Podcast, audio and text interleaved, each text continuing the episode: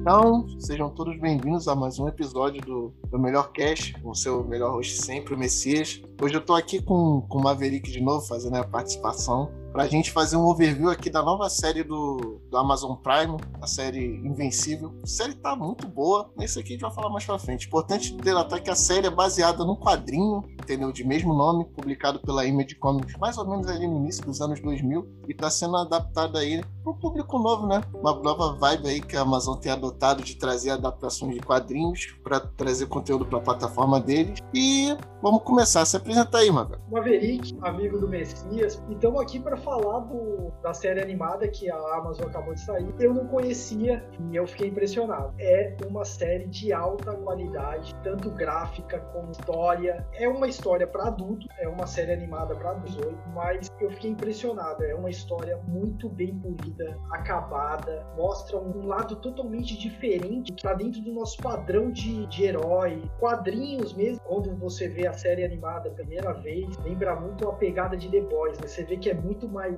tenso, muito mais entrelaçado a trama do, do desenho em o próprio The Boys, que já olhando, você já tem mais ou menos uma dinâmica para onde vai. Aí é de fato, a série tá com uma qualidade altíssima. Trabalho, né, tanto de, de animação, de roteiro, de adaptação, os caras estão mandando muito bem. Ao contrário do The Boys, as duas séries são meio que uma desconstrução do status quo do que seria tipo uma história de super-herói. Mas o, o Invincible, né, o Invencível, tá mais pro lado da subversão ele está mais próximo do status quo em certos aspectos, mas assim a proximidade permite que ele subverta certas coisas de uma maneira bem mais impactante, eu diria. Porque você já tem uma expectativa, como o cara que acompanha quadrinho, filme de heróis, está acostumado a filme da Marvel, DC, coisa do tipo, você já espera certas coisas. E não é assim que acontece no Invencível. E quando esses momentos de subversão acontecem, você fala, caralho, aí, maluco aí. Isso aqui é, é, outro tipo de história, é outro nível. E, pô, tem vários momentos que acontecem isso. Primeiro momento que a série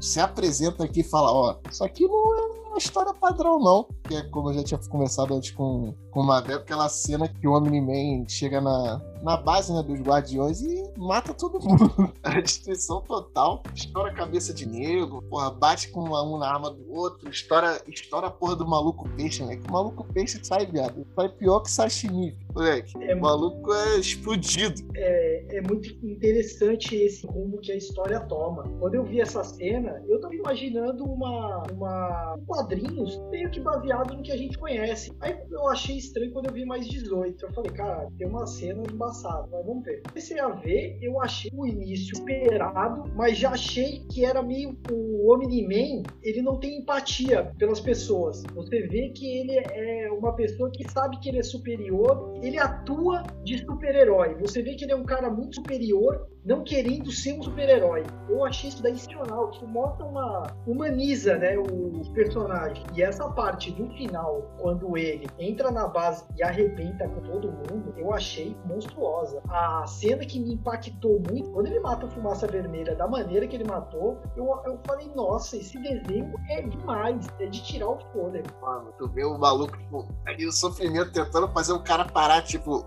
passa a sensação de fala, tipo, cara, eu tenho que parar esse cara de qualquer jeito, senão eu vou morrer. Tu vê, tipo, a animação passa o desespero do personagem ali, batendo o maluco, fazendo, tipo, tudo que é cara, eu tenho que fazer alguma coisa, qualquer coisa, senão eu vou morrer. E ele morre.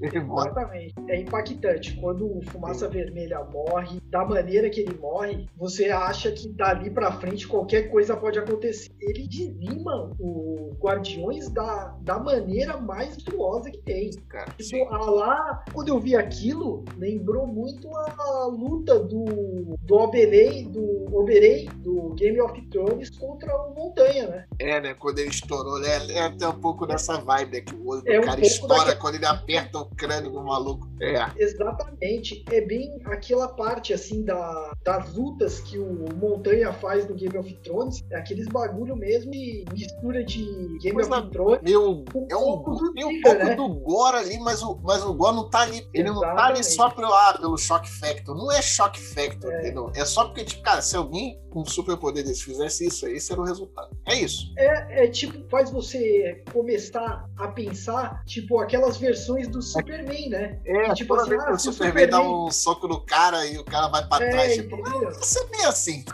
Não é bem assim a parada, meu irmão. Então o Superman tá nem batendo, meu. Ele tá encostando só. É. Entendeu? É monstruoso. Eu achei uma, uma, de uma genialidade dessa sacada que o Omni-Man nesse universo, ele representa total o Superman do universo C. É, ele é um análogo. É um Tem vários é, análogos, né, dentro do, é, da série Invencível a heróis clássicos da a DC. heróis clássicos da DC. Quem não conhece os quadrinhos e bater com, com, universo do Invencível, vai pensar que é uma cópia do da DC com outros uniformes. É, né, vai pensar que é, né, tem a Liga, né, que seria os Guardiões. Exatamente. Os 10 primeiros minutos, o cara cara vai falar, pô, isso é cópia do DC. A história começa a andar, a pessoa vê, fala, não, não, não. Esse aqui é um outro tipo de história. É um outro tipo de história. Cara, tem vários análogos da série, cara. A série faz várias homenagens, vários análogos a vários personagens. Obviamente, como eu falei, né? Os Guardiões tem o análogo do, do Lanterna Verde, do Flash, o análogo da Mulher Maravilha, do Batman, que são figuras-chave, né?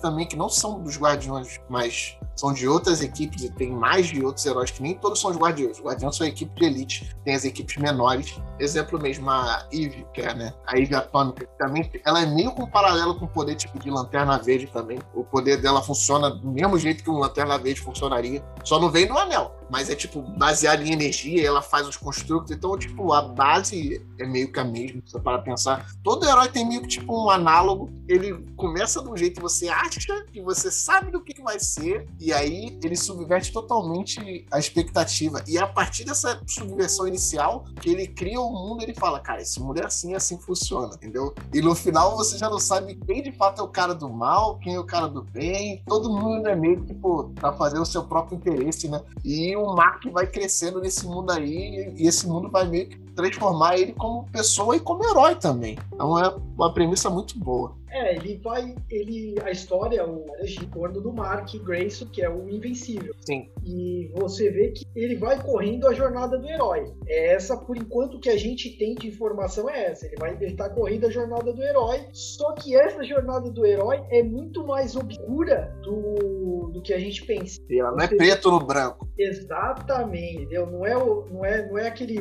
bem e o mal. Tem os tons de. Tem os tons acinzentados. Cinza, né? Exatamente. Tons acinzentados aí no meio que não está sendo mostrado. E ele vai crescendo nesse modo e ele vai entendendo. Você vai vendo que ele vai passar pela jornada do herói. Mas o que acontece em si, a trama não é voltada totalmente nele. A trama tem as suas particularidades sozinhas, entendeu? Isso daí deu um corpo para a série animada que é fora do comum. Eu nunca tinha visto um corpo desse tão bem feito numa série animada. Sim, cara.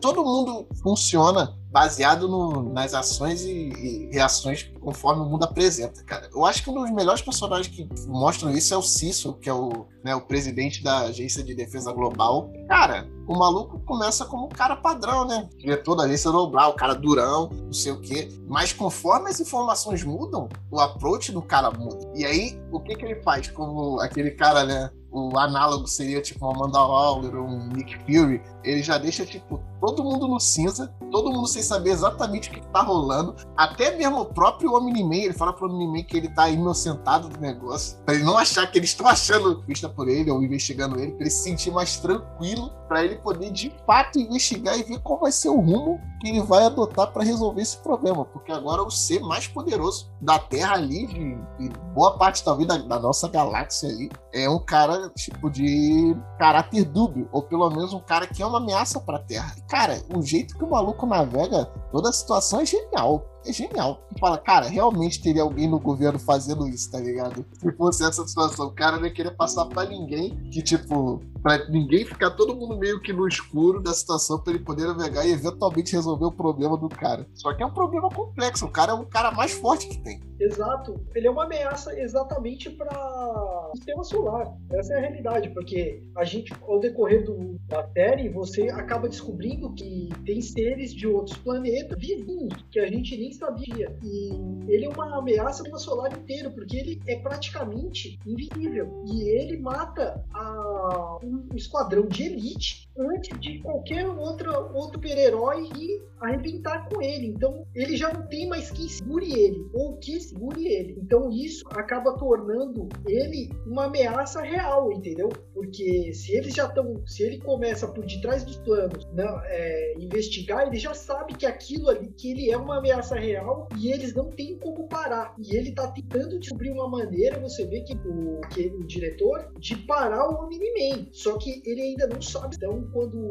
os guardiões morrem, o diretor já ordena automaticamente uma criação de outros, outros guardiões. guardiões. E aí começa a desenrolar mais ainda a história. Sim, cara, na boa. A série tá altíssimo nível. Eu, essa é uma série que, pelo menos nesses primeiros quatro episódios, eu acho que não tem nada ruim para falar. Tudo muito bem construído, tudo muito bem animado, tá ligado? Uma série que surpreende você, ela vai evoluindo e as coisas ainda vão ficando mais complexas, mas tudo faz sentido. Não tem nenhum personagem agindo de uma forma estranha do nada, não tem nada disso. Eu acho que assim, no aspecto técnico e de roteiro, a série tá nota 10. Até agora, né? Quatro episódios até agora, nota 10. E, cara, no final do quarto episódio, tem basicamente uns quatro ou cinco setups para eles trabalharem aí. Dá para fazer mais de uma temporada tranquilamente. Dá para eles fazerem tudo nessa temporada? Dá. Eu acho que vai ficar meio corrido se eles quiserem fazer tudo nessa temporada. Mas também tem que saber qual é o plano de roteiro dos caras. Porque os setups que me vem à cabeça são o seguinte: tem o setup óbvio, que é o Omni-Man, como é que a gente vai lidar com o Omni-Man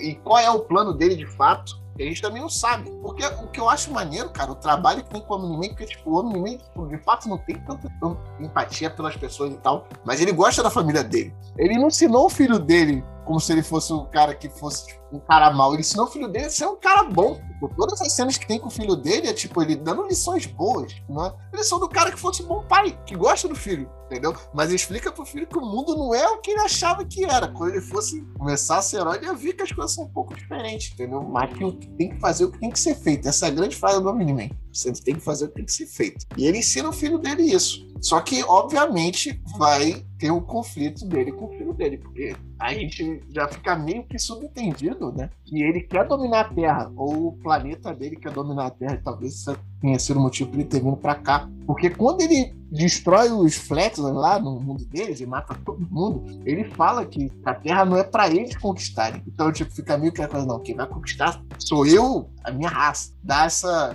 esse subtexto aí para você pegar aqui, tipo, opa, esse cara veio aqui para dominar a gente. Então, esse é um setup aí bacana, óbvio. Tem o setup também no seguinte: como é que vai ficar essa investigação do, do Agência de Defesa Global? O que, que eles vão fazer? Eles já até, tipo, mandaram a porra do, do demônio investigador pro, pro inferno só pra ele não soltar a verdade pro cara. Aquela cena é muito boa, velho. Do maluco, tipo, exorcizando o cara pro inferno só pra ele não sair vazando informação, porque não era hora de vazar informação nenhuma, velho. Boa. Tem o setup é. do robô, tá ligado? Que o robô, na verdade, a gente descobre que o robô é um filho da puta. Ou assim, tá, não fica claro que ele é obviamente filho da puta, mas ele tá, mas tá pode, querendo reconstruir aquela também, porra lá. Pode também dar-se a entender que o robô tá querendo fazer um treino real com os novos, os novos guardiões, né? E pode também dar a querer entender. Só que esquisito, ele muda a, cria, a criação que tá sendo feita pelo aqueles gêmeos. Um dos gêmeos morre na, na fuga do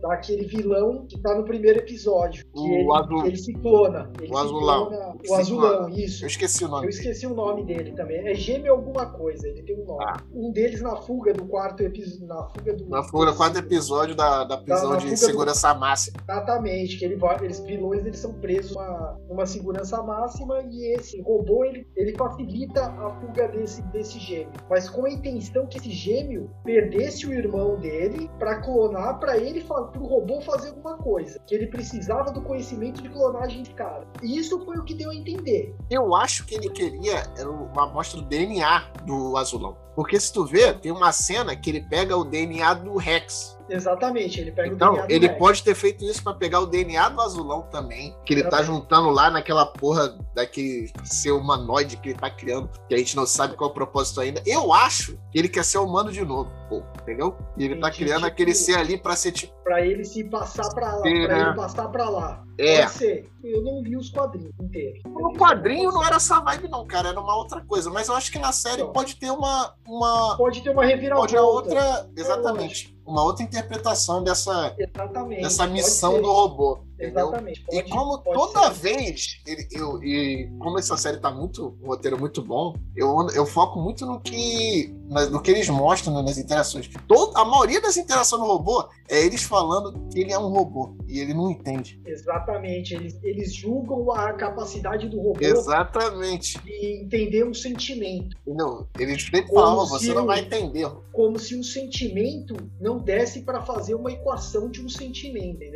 É Exatamente. isso que eles dão uma, uma, uma entendida para o robô. Eles sempre jogam isso na, na cara do robô. Eles sempre jogam isso. Não dá pra falar nada do robô. Então a única coisa que o nego fala de fato do robô é que essas coisas você não entende. Você é um robô. Como é que você vai entender? Exatamente. Entendeu? E eu acho que como tem um foco nessa cena do robô, nesse aspecto talvez seja isso. Ele queria que seja uma coisa bio-orgânica para ele poder passar a entender. Pode ser um aspecto, ou de repente ser uma coisa bio-orgânica para ele dominar esses caras e falar pau no cu de vocês. Também pode ser. Também. Ou ele queria ser uma é, opressora, onipotente também. Pode ser também, entendeu? Então, tem muitas vertentes que dá pra sair aquela história. Ele, ele- a realidade, eles estão sabendo fazer, adaptar quadrinhos pra série com uma qualidade, de uma maestria monstruosa. Estão fazendo um trabalho digno de qualquer alto estúdio que a gente já conheceu ou conhece. É, cara. Dá um Eu- parabéns aí pro diretor da série, o Jeff é um- Allen. É um Trabalho ótimo- magnífico. Tá fazendo um trabalho magnífico. Olha, é difícil as pessoas é, adaptarem quadrinhos, é bom. Tanto para quem fez a. para quem criou o Invencível, como para quem tá adaptando a animação, tá muito boa. É, cara. Então, a gente vai ficando por aqui nesse esse overview da série. Espero que tenham gostado. E como a gente já reiterou aqui, cara, assista. Assista Invencível. Tá muito bom. Todos os aspectos, cara, mais altíssimo nível. Animação, direção, roteiro, dublagem. Eu assisti em inglês e português. Lindíssimas dublagens, todo mundo muito bem dublado, as, as vozes encaixam. Cara, muito, fiquei muito feliz de ter, de ter assistido. É bom ver que, pô, os caras fizeram um trabalho de qualidade esperar mais assim que, o Amazon Studio vai fazer, porque o Amazon Studio só tem acertado. Então, a expectativa para próximos trabalhos é alta, mas isso é bom, quer dizer que eles estão mandando bem. Esse cast é isso. Então, por esse episódio fica por aqui, gente. Um abraço.